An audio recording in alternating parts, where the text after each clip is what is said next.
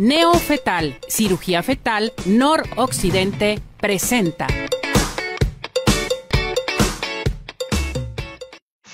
Bueno, pues ya estamos con el doctor Juan Manuel Enciso Meraz. Hoy un tema a tratar muy, pero muy interesante, retraso del crecimiento fetal. Doctor, ¿cómo está? Bienvenido. Gracias por acompañarnos. Hola, buenos días. Pues ahora vamos a hablar de retraso del crecimiento, que es una alteración donde los fetos se van quedando más pequeños entonces no cumplen ese potencial de crecimiento que debieran.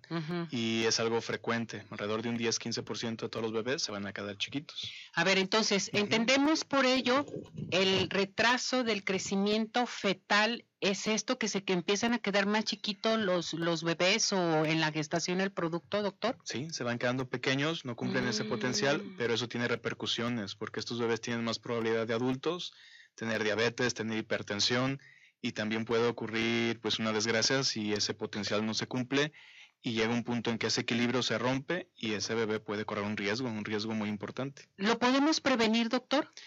Esa es muy buena pregunta. Se puede prevenir si la mamá es hipertensa, si es diabética, si existe alguna enfermedad, se puede prevenir.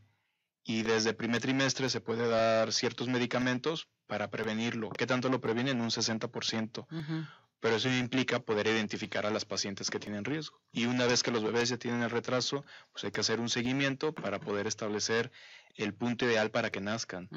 Porque estos bebés eh, pueden tener hasta secuelas neurológicas. Ah, qué barbaridad.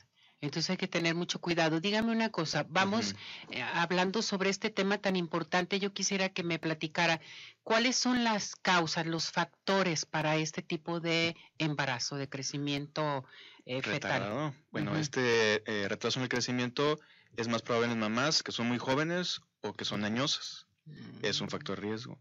Si la mamá tiene lupus, si tiene alteraciones renales, si tiene diabetes, si tiene hipertensión, todos esos son detalles que pueden aumentar la probabilidad de que el bebé no me crezca. De que no crezca el bebé, de que se quede estancado totalmente, que eso es bien importante. Entonces podemos decir que es un embarazo de alto riesgo. Son de alto riesgo. Correcto. ¿A las cuántas semanas, por ejemplo, si una persona es diabética, tiene lupus, tiene cualquier tipo de enfermedad? O sea, todas las mamás que son jóvenes o añejas, como usted menciona, o tienen algún tipo de padecimiento y están embarazadas o quedaron embarazadas, tienen que llevar un seguimiento, ¿verdad, doctor? A ver, platíqueme sobre las semanas. Imprescindible verlas de la 11 a la 14, porque 11 a 14 es cuando uno hace estas mediciones para ver si estos bebés tienen más riesgo o no, que ya con el puro hecho de tener la patología tienen más riesgo. Y a estas pacientes se les puede dar intervenciones tan fáciles como sería la dieta o, por ejemplo, la aspirina. La, el ácido acetilsalicílico. El ácido acetilsalicílico. Ese es muy bueno. Entonces, ¿por qué, doctor? Porque actúa de cierta forma en las arterias, en las arterias de las placentas que está formando y permite que no vaya a tener este retraso del crecimiento. Y también previene la preeclampsia, este ácido acetilsalicílico. Oiga, muy bueno, muy Y pues 150 miligramos todas las noches y con eso se previene un 60%. Todas las noches. Entonces aquí influye mucho es la alimentación, la ingesta del ácido acetilsalicílico, o sea, de rigor en todo el embarazo. En todo el embarazo, por lo menos hasta la semana 34 sobre todo en estas pacientes de riesgo. Y el peso. También hay que cuidar También influye mucho el peso. Por ejemplo, las mamás fumadoras, doctor. Tienen alta probabilidad de tener fetos pequeños. Mm, Entonces, lo ideal es suspenderlo. ¿Se puede presentar un embarazo múltiple? Sí, claro. ¿Y se puede tener este tipo de, de, padecimiento, o podríamos decir enfermedad de retraso del crecimiento fetal? Es todavía más frecuente. ¿Es más frecuente? Es más frecuente en los embarazos múltiples. ¿Por qué, doctor? Porque las placentas no son simétricas, entonces siempre va a haber una que tiene mayor, mayor cantidad de sangre que le está fluyendo que la otra. Entonces es mucho más frecuente. Doctor, ¿hay síntomas cuando este crecimiento, retraso del crecimiento fetal, la mamá eh, tiene algún tipo de síntoma, algo que se identifique o nada. Nada, sigues con tu embarazo. Sigue el embarazo y nada más la sospechas porque el fondo uterino, el volumen es más pequeño. Pero fuera de eso, la verdad es que nada más no siente nada.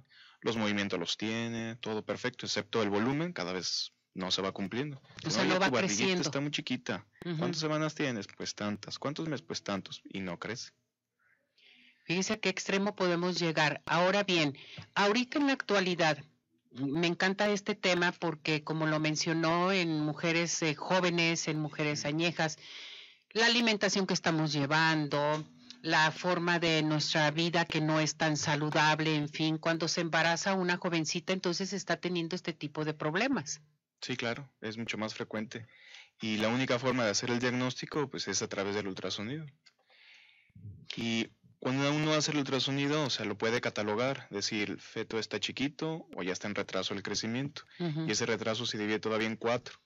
Entonces, bajo esas etapas es cuando uno dice, no, hasta aquí, hasta aquí puede continuar el embarazo porque ya significa un riesgo para ese bebé. Entonces, ¿hasta qué, hasta qué semanas puede llegar un producto con este tipo de retraso de crecimiento fetal? Si es tipo 1, que sería el más leve, a la 37 tiene que resolverse. Entonces, ¿hay diferentes tipos? Sí, hay, hay gravedad. Hay tipo 1, 2, 3, 4. El 4, pues prácticamente semana 26-28 se tendría que resolver. Mm. Estamos hablando que está súper pequeño el bebé. Claro. Pero ahí la placenta ya tiene tanta alteración que no, no permite que ni el bebé crezca ni que esté oxigenado.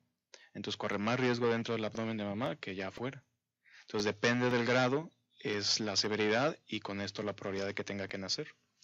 Ahí estamos viendo pues, estas, estas imágenes de revisiones estructurales que va desde el corazón, porque estos bebés que tienen retraso de crecimiento, los corazones desde esta semana son diferentes, son más globulares, son más gorditos. Por eso que estos bebés de adultos tienen más probabilidad de tener hipertensión. O sea, ya hay cambios desde dentro del, abdomen de mamá. Eh, Ahora bien, cuando se presenta este retraso del crecimiento fetal y la mamá se va a checar, va a neofetal, ¿Cuál es el procedimiento a seguir? O sea, se le checa, se le da a conocer que tiene este retraso del crecimiento fetal.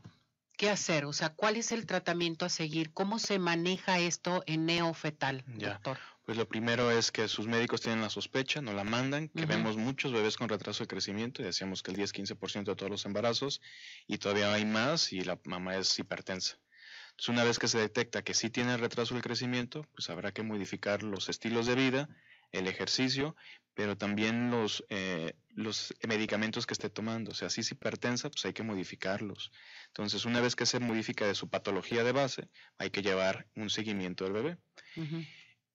En ese seguimiento, si el bebé está quedándose muy pequeño, se le puede dar inductores de madurez y estos inductores de madurez hace que madure un poco más rápido los pulmones, cerebro e intestino, pensando en que el bebé vaya a tener que nacer antes de tiempo uno trata de llevarlos hasta la semana 37. En este seguimiento se ve el Doppler, que el Doppler es lo que nos da la pauta y es lo que nos da la gravedad, pero también el líquido amniótico. Hay bebés que ya están en un retraso muy severo y ya no tienen líquido. Y pues bueno, llegando a este punto, pues que ese embarazo ya no puede continuar. Perfecto. Esto es muy importante. He ahí el por qué te tienes que estar checando constantemente. Cuando se tiene este retraso del crecimiento eh, fetal, doctor, el, chequeo es que cada semana, cada 15 días, mensual o cómo es esto? Depende del grado. Depende del grado, ah, también influye mucho. Entre mayor severidad la tenemos que ver todavía con más frecuencia. Lo común son dos semanas. Pero ya cuando estamos en un estadio 3, o sea, ya es muy severo, a veces la estamos checando cada 24, 48 horas. Qué barbaridad. Para poder decidir, ya hasta aquí este embarazo ya no puede continuar. Ya no puede continuar. Y uno trata de llevarlo pues al término, que sería la semana 37, que eso sería importante. ¿Este tipo de embarazo de retraso de crecimiento fetal es eh, genético, podríamos decir? No, no, no aquí ya no, aquí no, entra lo genético. O sea, por ahí debe haber unas imágenes donde vamos a ver unas curvas de crecimiento, donde esas curvas tenemos un límite superior y un límite inferior. Sí. Y ahí ya está, ahí está ya pensado, o sea, esos límites, esos límites genéticos. Pero una vez que está por debajo de ese límite, eso ya no es normal, ese bebé está muy pequeño ya no es porque los papás están altos, porque están bajitos, o sea, eso ya, ya no lo tenemos. Y es a través del Doppler, con esa imagen es como uno puede catalogar a los pacientes. Ese es un Doppler de una arteria de mamá, o sea, también se miden las arterias de mamá, no nada más las de bebé. De bebé se miden su cerebro, corazón, varios, el cordón umbilical. Ese es un bebé que tiene una alteración ya severa, ese es un cordón umbilical donde esos flujos ya están sumamente alterados y ese sería un estadio 1, ese es un estadio 1 pero bueno, ahí el retraso ya es, ya es algo severo. Con este retraso del crecimiento fetal, doctor, en el embarazo, en la gestación, em, la mujer puede sentir que el producto se puede mover demasiado o está inquieto por dentro. ¿Qué es lo que sucede? Más bien al contrario, ya cuando es muy severo ya no se mueve. No se mueve, ya no nada. se mueve porque ya la placenta ya no le está pasando ni nutrientes ni oxígeno. Mm, Pero ya estamos hablando en grados muy severos, o sea, ya un 3-4. Pero ya para entonces este bebé, o sea, ya se considera que está enfermo y ya puede tener alteraciones. Entonces lo ideal es captarlo antes de que me llegue hasta ese punto que ya no se mueve bebé. Perfecto. Entonces, este tipo de embarazo, eh, sobre todo del retraso del crecimiento fetal, puede llegar a, a fin término, o sea, sí se puede lograr, depende del estadio también. Exacto, depende del estadio y uno trata de llegar a las 37. ¿Por qué Ujú. 37? Porque a 37 ya se considera un bebé de término. Ya se va a 37, listo. Lo ideal sería que naciera la 38, pero en estos bebés, 37 y y ya está ahí, ya no puede continuar. Un estadio 2 tienen que nacer a la semana 34 y así, de manera paulatina. Ah, eso es, es- son los estadios, ahí están los cuatro representados y cómo, a las cuántas semanas tienen que nacer. Por ejemplo, estadio 1, ahí dice que semana 37. Y no, ¿Esto es eh, por cesárea o se deja que sea parto normal? Si tiene estadio 1, sí se puede, sí se puede intentar un trabajo de parto. Pero ya de decíamos que estadio 2, 3 y 4 tendrá que ser cesárea. Porque el cesárea. bebé no va a tolerar el trabajo de parto, no lo va a soportar. Este tipo de, de crecimiento, de retraso del crecimiento fetal, entonces es muy importante que lo sepan. Puede llegar a fin término o bien hacerle cesárea, pero cesárea necesaria. Sí, claro. Esto es bien importante saberlo. Un estadio 1 sí, se puede intentar sin ningún problema. Pero ya un estadio 2, donde ya está comprometida la oxigenación de bebé, ahí sí tendrá que ser cesárea. Exactamente. Eh, Me interesa mucho lo que mencionó, doctor, sobre el seguimiento que se le da a la mujer embarazada, a la persona que tiene este tipo de, pues, eh, de problema con su retraso del crecimiento fetal en su gestación, que tiene un equipo multidisciplinario. Le voy a decir por qué, porque luego nos preocupamos, decimos, bueno, es que tengo que ir con el ginecólogo, tengo que ir con el ginecobstetra y luego tengo que conseguir un pediatra, y luego un este neonatólogo, en fin, aquí no, aquí se da el equipo Ya completísimo. O sea, si yo llego con usted, me pongo en sus manos y usted me maneja todo mi embarazo, totalmente. Sí, ya la paciente se olvida de estar buscando al neonatólogo, que quién lo va a atender, ¿no? nosotros ya. Y si, por ejemplo, en algún momento uno ve que también aparte el bebé tiene una alteración cardíaca, pues que también ya tenemos el equipo de cardios, entonces ya no hay problema.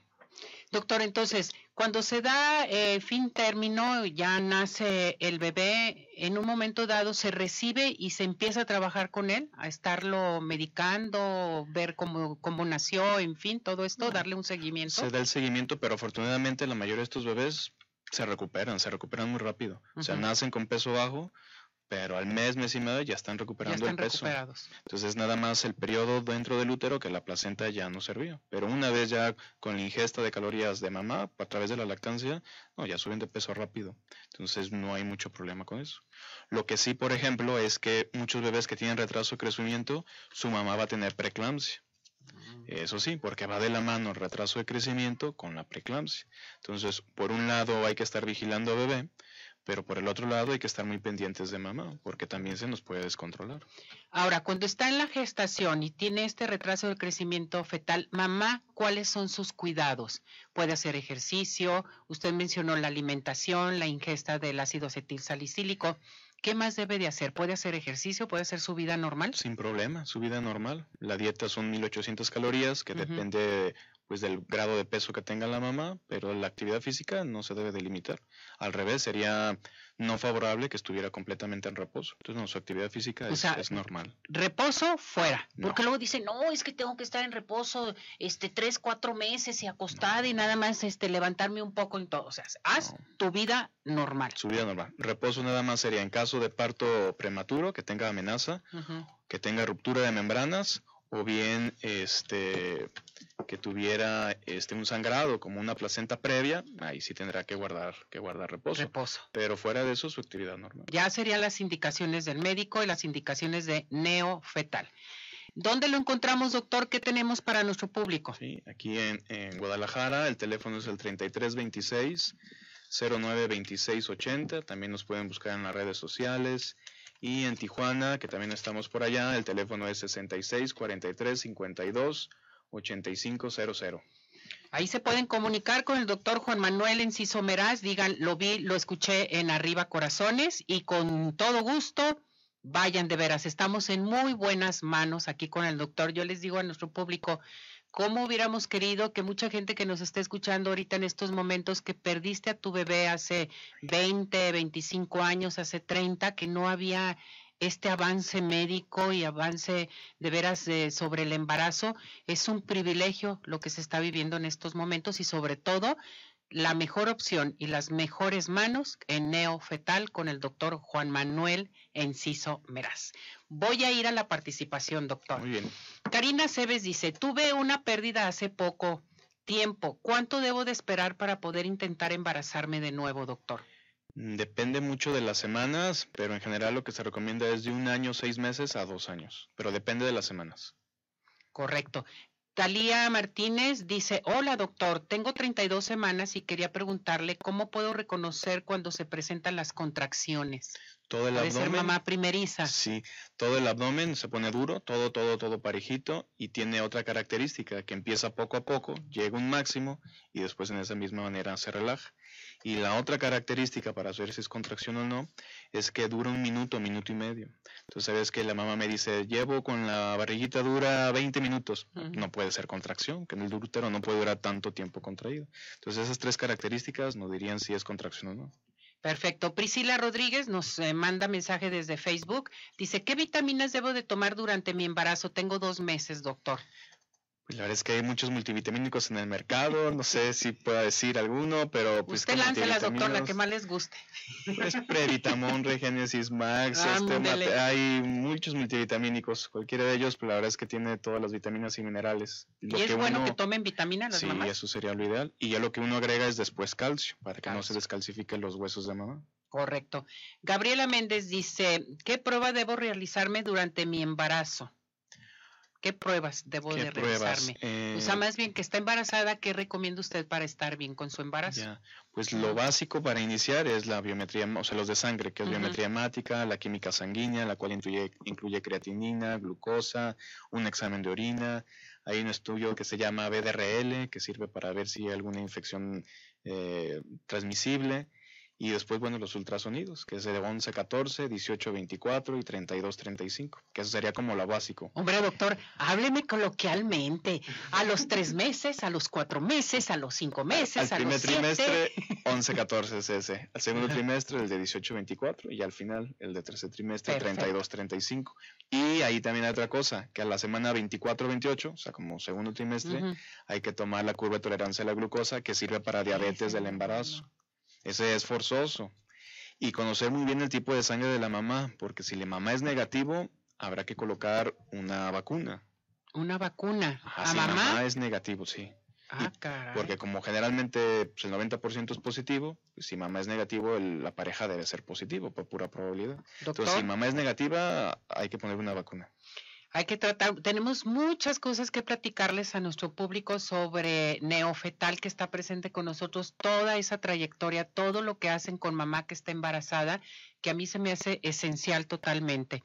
Doctor, ¿dónde lo encontramos? ¿Qué tenemos para nuestro público? A ver, platíqueme, que llamen ya. Y la gente que, llamen, que también nos escucha y nos ve en Tijuana. ¿ya? Pues aquí en, en la ciudad de Guadalajara, si nos marcan, está hay un 50% de descuento las primeras que nos, que nos Ujú. para la revisión estructural. 50% de descuento en su revisión con el doctor Juan Manuel Enciso Meraz para que participen con él. Les recuerdo que es muy importante que digan lo vi, lo escuché en Arriba Corazones y nuevamente les comento que él es el fundador de Neofetal de Noroccidente con especialidad en medicina materno-fetal, embarazo de alto riesgo y medicina fetal. Recuerden, es muy importante decir lo vi, lo escuché en Arriba Corazones. ¿Algo más que desea agregar, doctor? ¿no? Nada más que se atiendan y pues que siempre, como decimos, siempre hay solución. Así es. Gracias a nuestro público que amablemente está participando con nosotros, ya sea en nuestro WhatsApp, en nuestra plataforma de redes sociales. Quieren ver este video, esta plática, no se les olvide integrarse a nuestro canal de YouTube.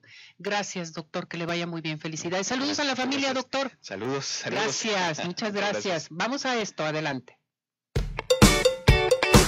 Neofetal, cirugía fetal, noroccidente, presentó.